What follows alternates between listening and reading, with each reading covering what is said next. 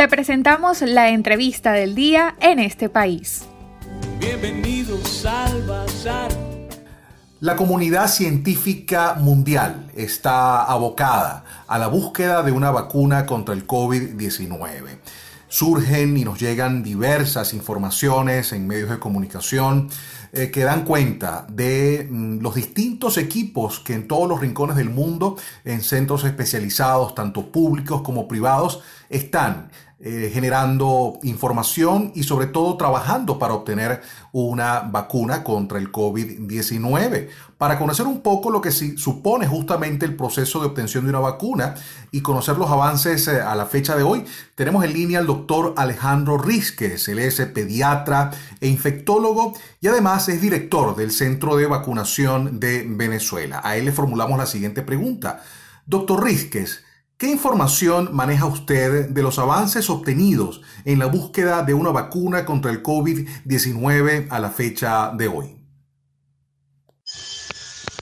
Bueno, muchísimas gracias por el contacto, Alexei. Tu pregunta es realmente interesante porque mm, una de las esperanzas más grandes que se tiene para poder ah, cortar y evitar la transmisión del COVID-19, esta nueva pandemia que afecta al mundo, es el poder lograr alcanzar una vacuna que sea sobre todo una vacuna protectora y segura. Ya todos los mecanismos a escala global han empezado a funcionar, todos los laboratorios, grandes laboratorios, inclusive los laboratorios en las grandes universidades, y se han propuesto alrededor de más de 15 nuevas vacunas contra el coronavirus eh, que nos va a proteger, Dios mediante, dentro de poco tiempo, una vez que haya pasado por todo un proceso de sistematización de las pruebas farmacológicas y las pruebas en humanos que se tienen que hacer antes de poner y ofrecer al público una nueva vacuna. Te cuento que hay varias fórmulas que están utilizando a escala global eh, fórmulas como utilizar los antígenos de la cápsula del virus, fórmulas como usando vectores o usando el, eh, RNA mensajero. Diferentes fórmulas están usando diferentes eh, investigadores a escala global y hay varias que están ya en una fase de inicio del comienzo de la, de la primera fase de poder probarlas a escala de los humanos. Te recuerdo rápidamente al público que las vacunas, antes de ser sometidas a la población general, tienen que pasar por una serie de procesos que aseguren que la vacuna va a ser de beneficencia y no de maleficencia. Entonces, primero se tiene que probar en unos voluntarios humanos, quienes una vez que pasan este test donde se demuestra claramente que el humano no puede sufrir ningún tipo de, de efecto adverso colateral que no sea deseado, sino más bien al revés, que puedas tolerar la vacuna, luego se piensa, empieza a confirmar la parte de la protección y se hacen las primeras pruebas eh, corroborando si la respuesta que el humano tuvo a la vacuna eh, produce una suficiente protección. Luego pasamos a los ensayos clínicos controlados, que también tardan un tiempo programándolos para después finalmente poder estar en el mercado, poder salir a la oferta en los servicios de salud. Este proceso, incluso eh, bajo la presión natural y todas las, facilidades que están dando los gobiernos y eh, desde el punto de vista administrativo para que el proceso sea lo más rápido, se estima que estará más o menos lista en aproximadamente unos 6 a 8 meses a partir de ahora. O sea que podremos contar con esa vacuna, yo estimo que estará disponible en el caso de que todo salga como está previsto para enero, diciembre, enero o febrero del próximo año creo que es uno de los eh, elementos más importantes y consiste en poder prevenir la enfermedad y entonces sí vamos a lograr salir de estas medidas de salud pública tan, tan estrictas que en muchos casos ha sido difícil para muchos poder tolerar, como son las cuarentenas y como son el distanciamiento social. Esperemos que esa vacuna aparezca lo, lo antes posible y que realmente sea segura y nos proteja a todos. Doctor Rizquez, nos escuchan muchos padres y madres y le comento esto porque uno mm, de los eh, comentarios eh, que se han extendido en las redes, en los medios, es eh, la poca incidencia del coronavirus o del COVID en los niños. Quisiera que en su condición de, médico pediatra ah, y en el conocimiento amplio que tiene en el caso pues, de, las vacunas y el sistema inmunológico infantil, le explicara a nuestros oyentes con esa pedagogía que nos ha demostrado eh, si esto es cierto o no. Ah, entendiendo pues que el, COVID es una enfermedad que se está conociendo también eh, de alguna medida, ¿no? Pero quisiera que nos eh, explicara un poco en ese sentido si es cierto que no afecta en buena medida a los niños, doctor. Bueno, has tocado uno de los puntos que realmente mm, ha sorprendido más a, la comunidad ah, médica y por supuesto a madres, padres, representantes que es que los niños, especialmente los niños menores de 15 años, eh, rara vez han sido afectados de manera grave. Vamos a empezar primero diciendo que la infección por coronavirus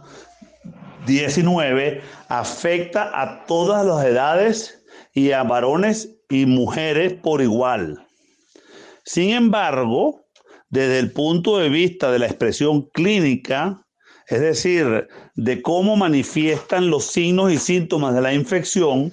se ha demostrado ya de que la mayoría de las personas jóvenes y en particular los niños menores de 15 años son especialmente asintomáticos en su gran mayoría y tienen unos porcentajes muy importantes de presentar un cuadro de fiebre, un cuadro de tos, un cuadro de dolor de garganta, cuadros de algunos cuadros de diarrea, pero generalmente son cuadros muy muy leves que pueden pasar como resfriados comunes o como cuadros diarreicos muy leves. Por lo tanto, eh, eso ha sido desde el punto de vista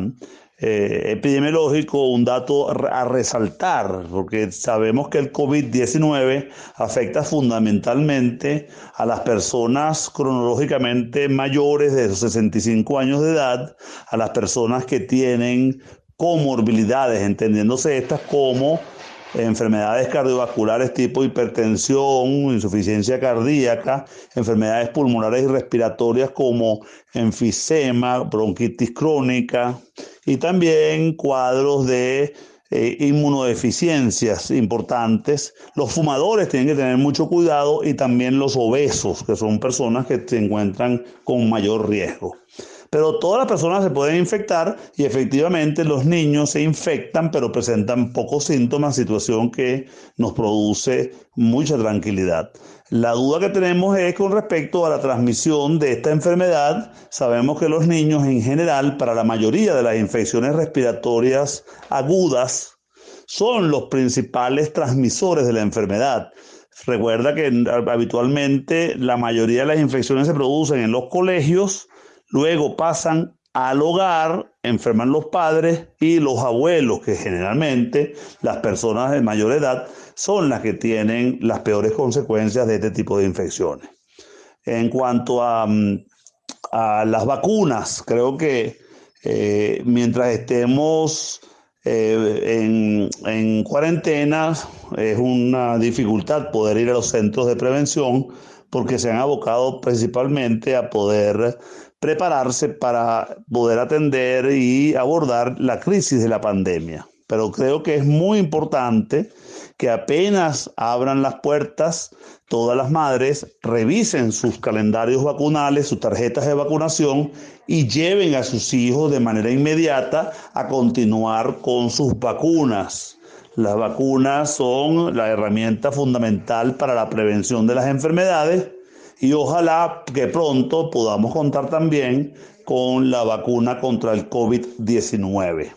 Hay una cosa que se ha manejado mucho en las redes sociales por algunos estudios en relación a la vacuna del BCG,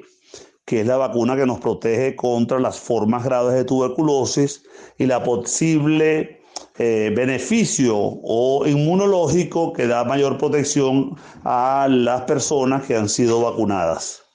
Ese, ese estudio fue un estudio de correlación ecológica poblacional que no necesariamente tiene una relación explicativa del fenómeno y aparentemente estudios ulteriores y revisiones del estudio que se hizo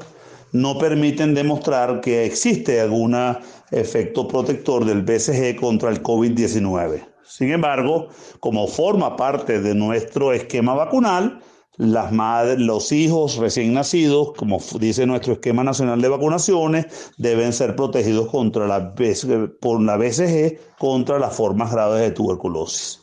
Creo que es un buen momento para apoyarnos, revisar la salud de nuestros hijos, aprovechar y educar a nuestros hijos en casa, en su formación religiosa, espiritual, humana. Y es el momento de la solidaridad y tratar de mantenernos como familia más unidos que nunca. Un saludo, les deseo todo lo mejor, estemos en casa tranquilos, esperemos que nos den eh, la salida para poder continuar la vida rutinaria en los lugares de trabajo y que podamos entonces volver a tener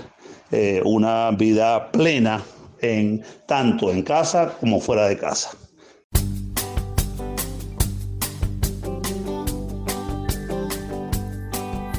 Bien amigos, escuchaban ustedes la opinión del doctor Alejandro Rísquez, médico pediatra, infectólogo, director del Centro de Vacunación de Venezuela, quien nos hablaba de los avances en eh, la vacuna contra el COVID y también de los efectos especialmente de este virus en el sistema inmunológico de los niños.